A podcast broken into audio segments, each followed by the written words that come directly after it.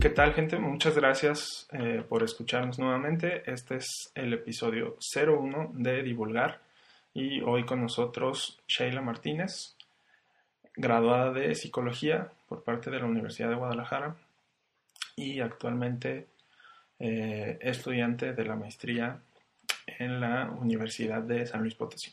Ese es el nombre correcto de la institución. Universidad Autónoma de San Luis Potosí. Universidad Autónoma de San Luis Potosí. Muy bien. ¿Y tu formación ahora de posgrado, Sheila, está haciendo en? En salud pública. En algún momento espero tener el, grado de salubrista, de maestría, en, de maestra en salud pública, pero pues nunca olvidando mi formación inicial, ¿no? que es psicóloga. Ok. Hablando de eso, siendo psicóloga, eh, ¿qué te hace dar el paso a querer estudiar una disciplina este, de este corte como la salud pública? Híjole, está bien interesante porque misteriosos son los caminos del Señor. Ah, desde el inicio de la carrera a mí me gustó mucho la investigación, ah, tuve algunos contactos, o sea, no contactos de palanca, sino contacto con algunas personas que, que me dieron entrada para estar en, eh, ayudando prácticamente haciendo la talacha en algunos este, proyectos y me gustó. Entonces, ah, desde entonces me di cuenta que hay veces que los psicólogos intencionalmente nos alejamos de estas cosas que son un poco a veces incómodas, como lo es el trabajo interdisciplinario o transdisciplinario. Y creo que estudiar una formación como esta nos, nos da herramientas como para en algún momento nosotros decir, aquí estamos y proponemos esto. Por eso me gusta. Interesante. Eh, esta curiosidad científica surge en, en, la carrera y a partir de estas oportunidades o siempre había sido así. Este, ayer estaba viendo un programa y una mamá decía de su hijo, siempre me pregunta cosas como, ¿por qué el cielo es como es? Tiene mente de científico. O sea, no sé, de alguna forma todos los niños lo tienen, pero no sé si tú identificabas desde antes ese interés o es en la carrera donde dices, mm, por aquí, por aquí voy bien. No, eh, creo que es en la carrera. En la carrera y inmediatamente en la primera materia de metodología yo sé que metodología de investigación tiene como una fama de es la materia a la que te vas a dormir, ¿no? Una hora aquí son ocho horas, se puede comer, exactamente. Es de relleno. Pero no, a mí me gustó, me gustó como el saber que, que se puede hacer esto, ¿no? No es solo la psicología en su parte de investigación y no en la que tradicionalmente conocemos. Entonces, no, no me considero una, no me considero que haya sido una niña como con este interés, pero sí surge en la carrera. Sí, sí, sí. Bien, que al final de cuentas, o sea, no importa cuándo sucede, lo importante es que suceda. Sí, claro. Sí, sí, sí. ¿Y qué eh, experiencias tuviste ya pegada a la investigación, a este trabajo, este, pues metodológico, este, ¿En qué ramas, qué, qué, proyectos empezaste eh, o terminaste? No sé. Eh, bueno, cuando salí de segundo de la carrera, eh, me animé a decirle a, una maestra que pues me gustaba, ¿no? Que qué podía hacer. Y me dijo, termina otro semestre y si te sigue gustando, vas a, vas a buscarme al hospital civil, ¿no? Si todavía estás estudiando. Ah, ajá, y si todavía te interesa después de la segunda materia de metodología. Este, y pues así fue, terminó, me gustó, la fui a buscar y me dijo, pues acércate, ¿no? Vamos a, vamos a, te vamos a enseñar a hacer algunas cosas. En ese momento, la maestra de la laguna era parte del equipo de quien hacía el proceso de, de selección de los residentes de especialidad del Juan y Menchaca y a partir de ese proceso hacían investigación.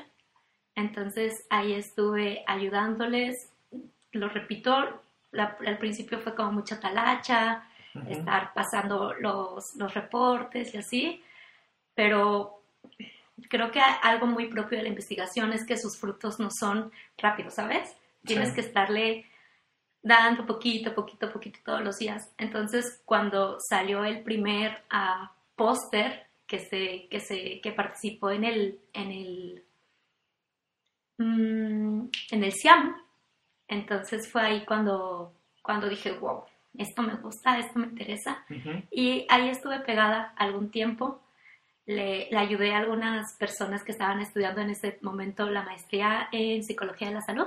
Sí a, aplicar sus protocolos en el hospital, tanto en el civil viejo como en el civil nuevo. Y pues creo que de ahí ya no hubo retroceso. Ya fue como, me gustaba, lo buscaba, hice algunos veranos de investigación y pues ya, eso es como el inicio y en lo que eh, estuve en ese momento. después salí de la carrera, este, y estaba en una disyuntiva porque me gustaba la clínica mucho y empecé a ejercerla bajo supervisión de una persona que tenía más experiencia que yo, obviamente. Pero había algo que me decía como que mm, a lo mejor esto está lindo, pero acuérdate de esto, ¿no? Entonces, en algún momento supe que una persona de la carrera era asistente de investigación en el Departamento de Salud Pública. Y le escribí, oye, ¿no sabes si hay la oportunidad como de meterme ahí? Me dijo, no, no conozco ahorita algún investigador que necesite asistente. Dije, bueno. Y no sé qué pasó, una semana después me dice, oye, Shay, yo me tengo que retirar por cuestiones personales de aquí. ¿Te interesa todavía? Y fue así como de... Y ahí me inserté y es hasta donde estuve hace poquito, ¿no?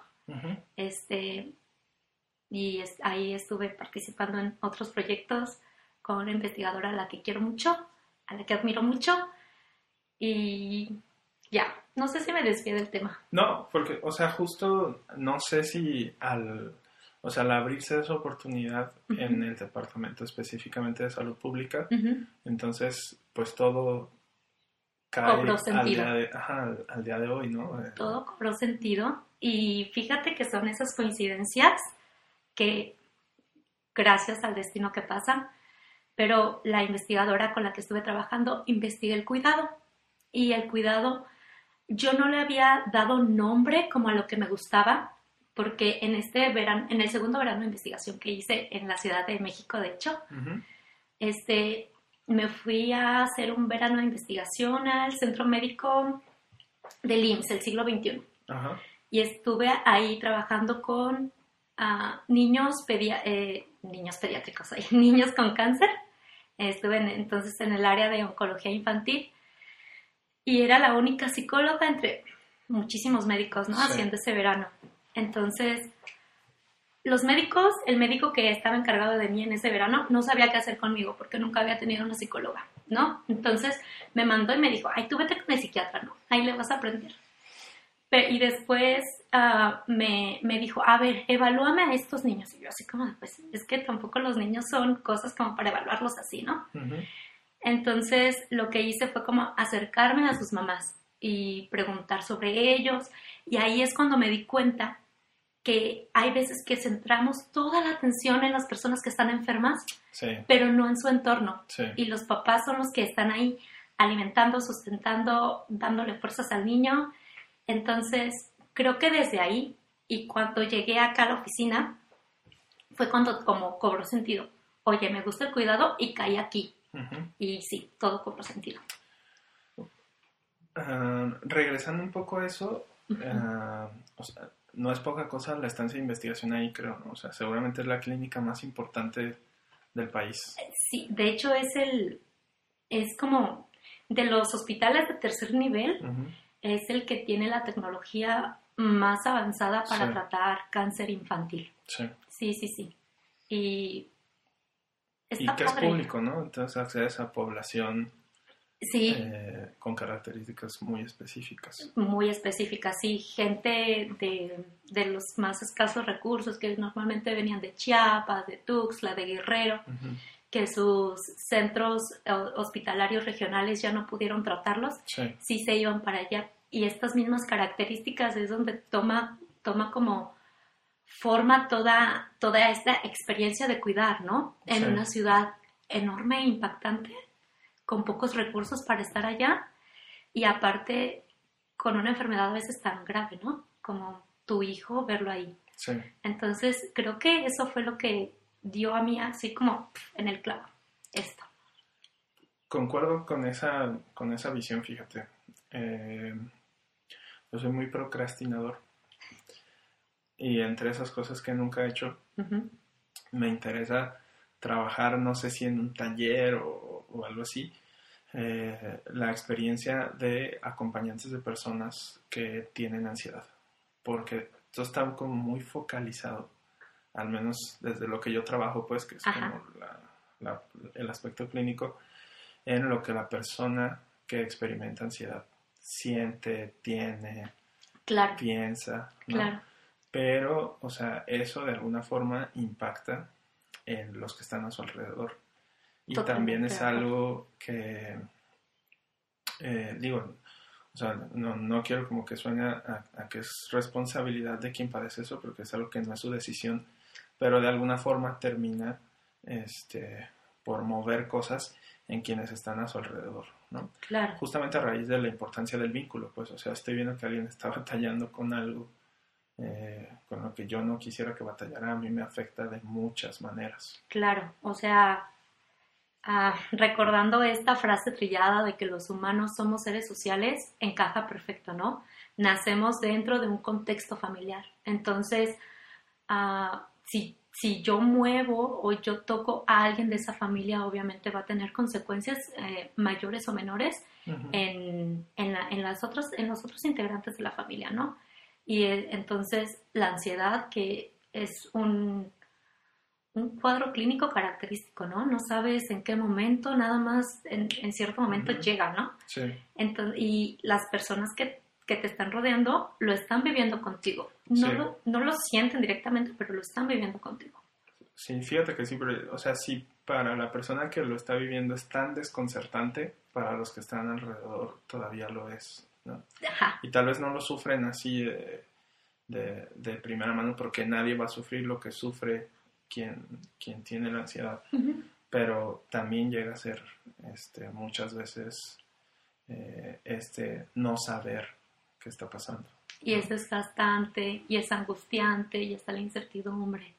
Sí, entonces creo que hay que recordar que las cosas que sucedan a una persona también indirectamente le van a pasar a, a los que lo quieren. Claro, Sí. Sí. entonces, pues ahí fue cuando dije, órale, mm, todos están mirando a los niños y es una enfermedad que a nadie se le desea, pero ¿qué onda con los papás, no? Y fíjate que cuando terminó de caerme el 20 después de ese verano, fue cuando dos meses después de que estuve en, en, Ciudad de México, me llega un mensaje y me dice, oye, Fer ya murió, pero pues muchas gracias por acompañarnos, ¿no? Y dije, wow, o sea, hace la diferencia. Entonces, ahí está todo. Y ya, lo demás se fue uniendo. sí. Sí, sí, sí. Cuando te escribí para, para ver si podías venir, me dijiste que eh, sentías que este trabajo no, no estaba desapegado de tu formación inicial como psicóloga justamente por esto. Claro, sí, sí, sí. Bueno, yo todavía estoy en, estoy en el preámbulo del trabajo de campo. El trabajo de campo, pues ya lo estoy preparando, ¿no? El trabajo de campo se- no es solo salir, sino prepararlo. Entonces estoy en eso. Pero en la revisión de la literatura sí he encontrado que, sobre todo, ah, sí es impactante ver a una persona enferma. ah, cuando, bueno, la- las personas a las que está dirigida mi proyecto de investigación son ah, cuidadores de jóvenes que reciben terapia de reemplazo renal. Entonces, normalmente nosotros tenemos como la idea de que la niñez y la juventud es como llena de vida, a veces es el momento ah, más feliz de tu vida, ¿no? Probablemente nos cuesta trabajo ver a un niño, a un joven enfermo, porque es cuando ah, se supone que estamos como en plenitud, por así decirlo, de fuerzas de energía, etc. Entonces, ah, cuando a, ti, cuando a los padres, es lo que he revisado, lo repito, eh, en la literatura, cuando los padres les dan como esta, este diagnóstico de, oye, tu hijo tiene enfermedad renal crónica y necesita terapia de reemplazo renal. a todo lo que causa en ello, claro que va a tener consecuencias psicológicas, emocionales, físicas, sociales, ¿no? y se, se, voltea toda esta visión de que mi hijo, el, el más joven, el que tiene toda la, la, la, vida por delante, probablemente no tiene toda la vida por delante, ¿no? Este, probablemente no es el que tiene más salud y ahora necesito cuidarlo. La enfermedad renal crónica es una enfermedad que consume mucho tiempo. Cuando es diálisis peritoneal son varias veces al día en casa. Cuando es hemodiálisis son al menos tres veces a la semana en la unidad de hemodiálisis. Entonces, ah, los padres, además de la angustia, de los síntomas depresivos, de la ansiedad, de la incertidumbre, de la culpa que muchas veces sienten porque ellos creen que indirectamente causaron la enfermedad de su hijo, pues tienen que ellos salirse como de su rol para ahora ocupar un nuevo rol, que es el rol de cuidador. Entonces, pues claro que va a tener implicaciones psicológicas.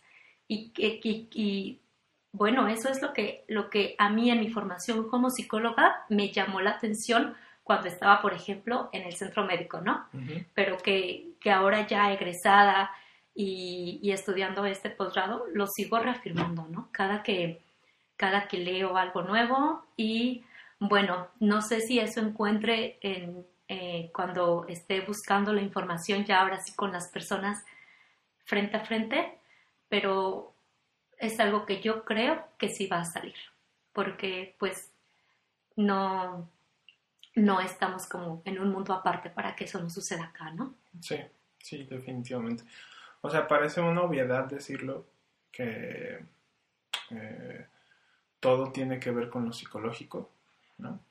Pero este, cuando uno ve esos detalles, este, en definitiva, la emoción, el pensamiento, la, la, conducta, o sea, es un cambio en todo, ¿no? En todo. Y desde donde lo quieras ver, eh, digamos, desde esta visión de la psicología, este, no sé, en la relación entre los padres y cómo eso afecta la dinámica familiar, al reequilibrarse porque hay alguien enfermo, hasta eh, lo que tú decías, pues de, manejar estos aspectos eh, de ansiedad o de, o de síntomas depresivos, porque es un evento que cambia la vida, sí o sí. Claro, y aparte, ahorita que decías esto de un reequilibrio, hay veces que los papás ya no ni siquiera se ven como padres ellos mismos, ¿no? Ya se ven como enfermeros. Sí. Entonces, pues, ¿qué onda con eso?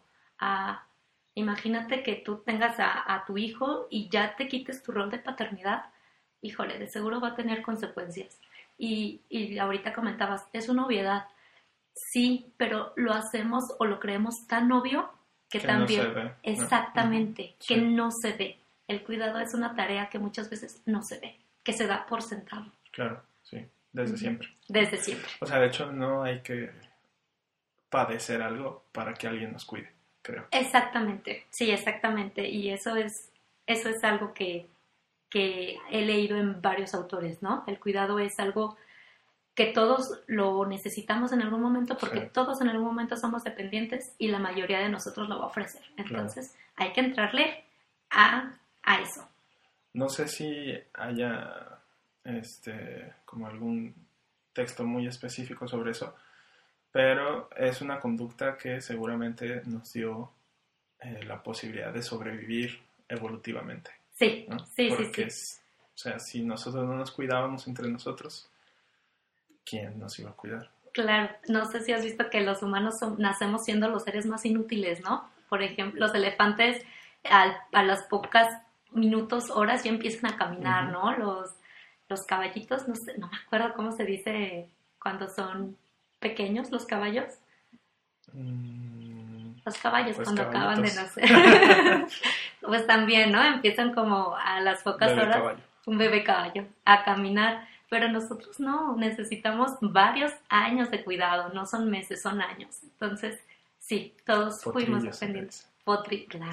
El Alejandro Fernández. El Alex, claro. Sí, sí. Entonces, pues, por eso me gusta tanto el tema. Interesante verlo desde ahí. Sí.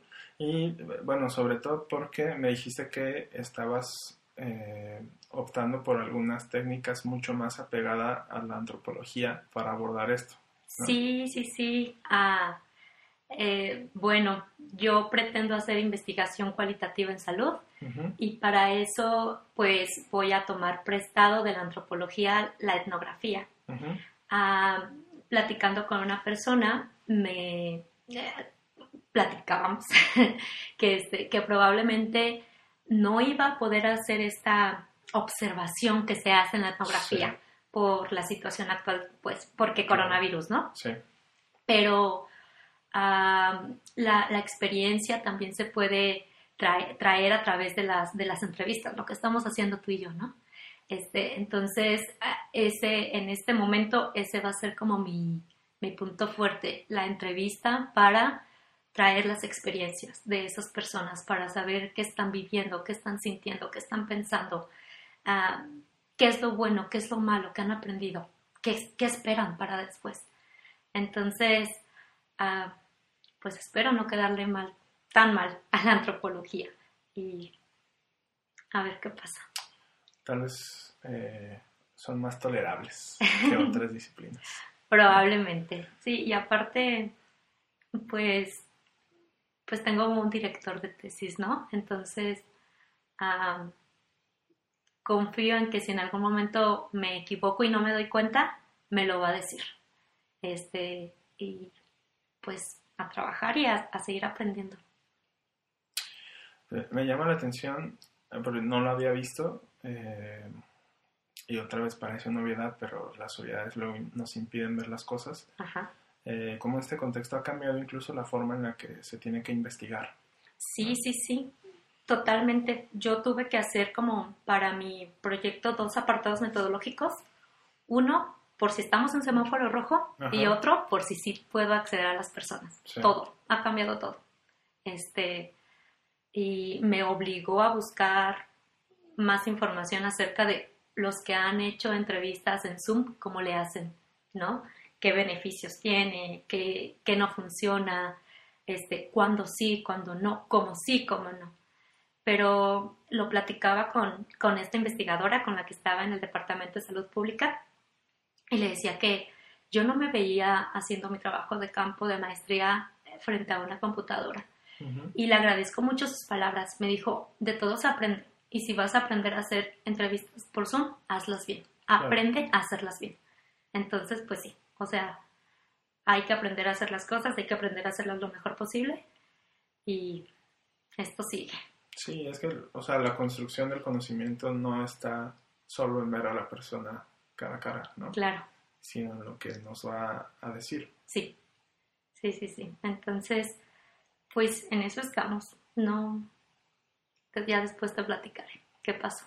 Muy bien, después vienes a decirnos eh, ya, ya como, como maestra de acuerdo. salud pública. De acuerdo. Sí, es que duro. Vas, empezando, ¿no? Eh, acabo, no, Todavía estoy en las últimas semanas del primer semestre, ya preparándome para el coloquio. Sí. Muy bien. Esperamos que te vaya bien este, la presentación, que es como el primer filtro. Es como... Sí, es ahí cuando te dan tus primeras cachetadas ah, académicas. Te miras con los compañeros a ver qué tanto han avanzado más que tú. Oh, sí, ¿eh? Sí pasa. Sí. Pues es natural. Eh, sí, sí, sí. Este, creo que es inevitable, pero como son tantas disciplinas con las que estoy estudiando, ah, hay enfermeros, hay médicos, hay bioquímicos, hay ingenieros en, mi grupo. Entonces, hay veces, hay veces que no hay, como, no hay como punto de comparación, pero a mí me dan más miedo los lectores externos que mis compañeros, ¿no? Porque entre compañeros sí hay compañerismo, ¿no? Este, en mi caso. pero los lectores externos sí van a ser los filosos. A ver qué pasa. Sí. Me, me quisiera regresar un poco, eh, porque me, pareció muy significativo y muy interesante lo que me dijiste hace ratito, y fue que cuando tú ves un cartel en el eh, Congreso, que es el que hace el Hospital Civil, ¿no? El de Avances en Medicina. Sí, Con tu nombre Ajá. hay como ahí el- un, un flashazo, ¿no? De que, de que eso te gusta, Sí, esto quiero. ¿sí? Y al futuro, ¿qué ves eh, para Sheila como investigadora? Como investigadora? Mm, la primera es que me gustaría un tanto regresar todo esto que he recibido. Ah, ¿Has visto ese, ese meme de que me gustaría tener una casa grande como para que juegue mi perrito? No. A mí me gustaría hacer, hacer un trabajo bien hecho para yo invitar a más personas, como en algún momento me invitaron a mí. O- Oye, si te gusta, ven, te medio enseño y si te gusta, pues para adelante. Este, me gusta mucho dar clases, he dado clases y me gusta mucho, entonces la verdad yo sí me veo como, no sé si trabajando de tiempo completo en una universidad, pero sí dando clases, investigando, sí, investigando. Así me veo en algún tiempo. Sí. Eh, te conté hace ratito fuera de micrófonos que también estaba yo como este, procurando el ingreso a esto. Eh, y parte de, de lo que yo justificaba sobre mi interés pues en- en- en hacer un posgrado es que ah, a mí me gustaría, no sé si esto suena muy megalómano pues, pero que mi nombre se viera en el trabajo de otros, Ok, ¿no? ok. Este, que, o sea, creo que es algo que sucede mucho en, en este ámbito. Ujú, Eh, por ahí hay un autor, no me acuerdo cómo se llama, que dice, o sea, nosotros los humanos buscamos trascender de ciertas formas, ¿no? Y nos hemos contado muchas cosas para eso. Claro, pues una es como el arte, o sea, uno dibuja, pinta, escribe una canción y eso queda mucho más que uno mismo en el planeta. Eh, y a lo mejor, no lo había pensado hasta ahorita que lo estoy diciendo, también el, el hacer investigación y el, el hacer ciencia es una forma de querer que uno trascienda más allá de lo que vamos a vivir. claro. Ok. Mm, Esta parte de trascender, fíjate que más que a la investigación, yo se lo dejo al ser profesor. A, a mí me gusta, te lo repito, me gusta mucho dar clases y me gusta, ah, tengo unos exalumnos que ahorita están en España, por ejemplo, ¿no? Ujú. Y hace un mes me dijeron, oiga maestra, es que lo que vimos sí me está ayudando. Y yo, wow, esa es una forma de trascender, Sí, ¿no? De que sí. cuando te dicen, sí me está ayudando y estoy en otro país, este, eso para mí es trascender, como dejar algo, aunque sea poquito, y ayudar en la formación de alguien o, o- o darle este empujoncito para que en sus propias metas lleguen. Eso, eso para mí ya es muy significativo de trascender. Sí, Sí, creo que sí, y bastante eh, noble. ¿no? O sea, Mm, no sé, o sea, porque la investigación también te, te ayuda a trascender, ¿no? sí, Pero normalmente la investigación, mucha investigación se queda en, entre los académicos. Sí, Sí, definitivamente. Mucha investigación está escrita para que lo consuman académicos, Sí, la academia. Ajá, ajá. Entonces, ah, está bien trascender también dentro de la academia, pero la mayoría de las personas no van a estar dentro de la academia. Entonces, esta otra parte creo que es bien importante no olvidarnos de, de ella, de que hay personas ah, más jóvenes que nosotros y que aunque no se, aunque no se vayan a dedicar a la investigación, también van a, también tienen sus metas. Y, y si, y si el trabajo que en algún momento de, de profesora hice para que ahorita estén tomando unas materias en otro país y me digan, ¿sí me sirvió? ¡Wow! Estoy aportando ahí algo poquito.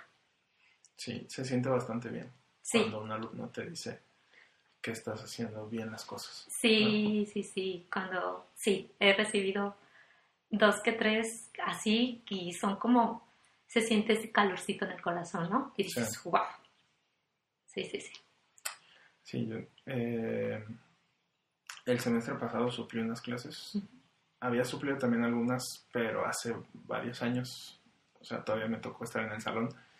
Y ahora, en este contexto, pues, en donde, sea, jamás los viste en persona. Claro. el, el hecho de sentir que así sea por las telecomunicaciones, este, dejaste algo que o les va a ayudar o les sembró una duda o les eh, movió algo, se siente bastante bien.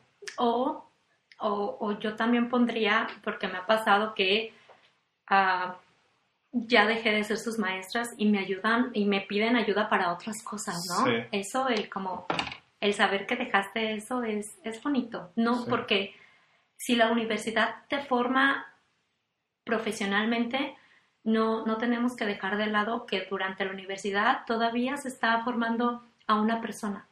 Entonces, hay, sí, en algunos probablemente sí les ayuda académicamente, pero también está otra parte, ¿no? De que pude ayudarles a resolver algo un poco personal. También está padre. Sí. Sí, sí, sí. No sé si uno crece realmente más como persona que académicamente, ¿no? Probablemente. Porque, o sea, lo digo porque para cómo está la educación aquí, eh, pues es, o sea, uno tiene que buscarle todavía más de lo que la escuela da. Definitivamente. Pero este contexto de, pues de ser social, Como decías, o sea, de estar en contacto con otros, aporta muchas más cosas que los postulados teóricos que uno pueda aprender a dominar. Ajá. Y estando con tus compañeros aprendes muchas cosas también, Sí. ¿no? Que probablemente tú no habías considerado desde tu burbuja Del conocimiento. de conocimiento. Sí. Eh, ¿Te acuerdas cómo se llama el de las inteligencias múltiples? Híjole. No. Se llama Gardner. Ah. Él decía que los buenos profesionales solamente pueden ser buenos si son éticos. Porque si no, eres un perito, o sea, dominas la técnica, eres eh, alguien que domina lo que hace, pero no eres un profesional de excelencia si no tienes ética. Claro, y creo que sería difícil, ¿no? Sería como tendrías que tendrías que ser como muy buen, no sé si mentiroso para para decir que estás haciendo algo bien, pero personalmente no no no llevarlo. Sí, Sí, entonces pues quién sabe si lo estoy logrando, pero lo estoy intentando. yo creo que sí. Esperemos que sí. Esperemos que sí.